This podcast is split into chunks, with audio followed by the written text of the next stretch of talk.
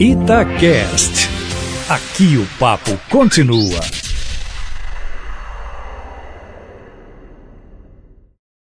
Bom dia. Só parar de roubar a Petrobras e já atingimos um recorde na produção de petróleo e gás.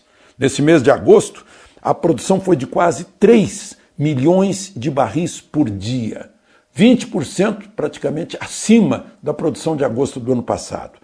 Em gás, 133 milhões de metros cúbicos, 25% maior que em agosto de, de 2018. Né? Tudo isso é bom lembrar que dia 6 de novembro a gente tem o leilão do, dos excedentes da seção onerosa, né, lá do pré-sal, e o pré-sal já está produzindo 63% da produção nacional. Um leilão que pode render 100 milhões, que vai ser distribuído por estados, municípios e União, é claro. Vejam só, só deixou de roubar. Deixou de interferência em previdência fechada, previdência complementar, já está dando superávit. Vejam, era aquela coisa, partido político mandando né, nas, nas instituições de previdência fechada. Já deu um superávit nesse primeiro semestre de 3 bilhões e meio. E em 2017 o déficit era de 16 bilhões, estava acabando a previdência privada. Tirou partido político, são novos tempos, novo Brasil. Né?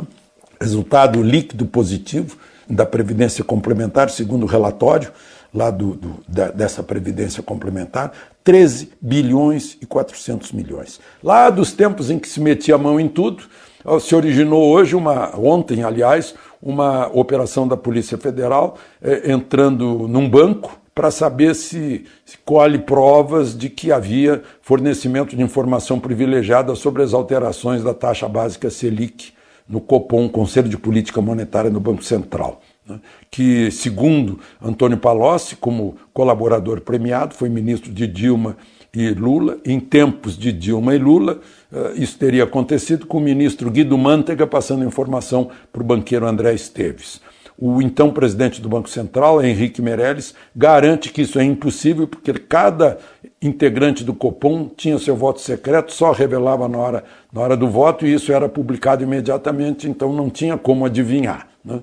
Em todo caso, fica, fica aí o registro. De Brasília, Alexandre Garcia.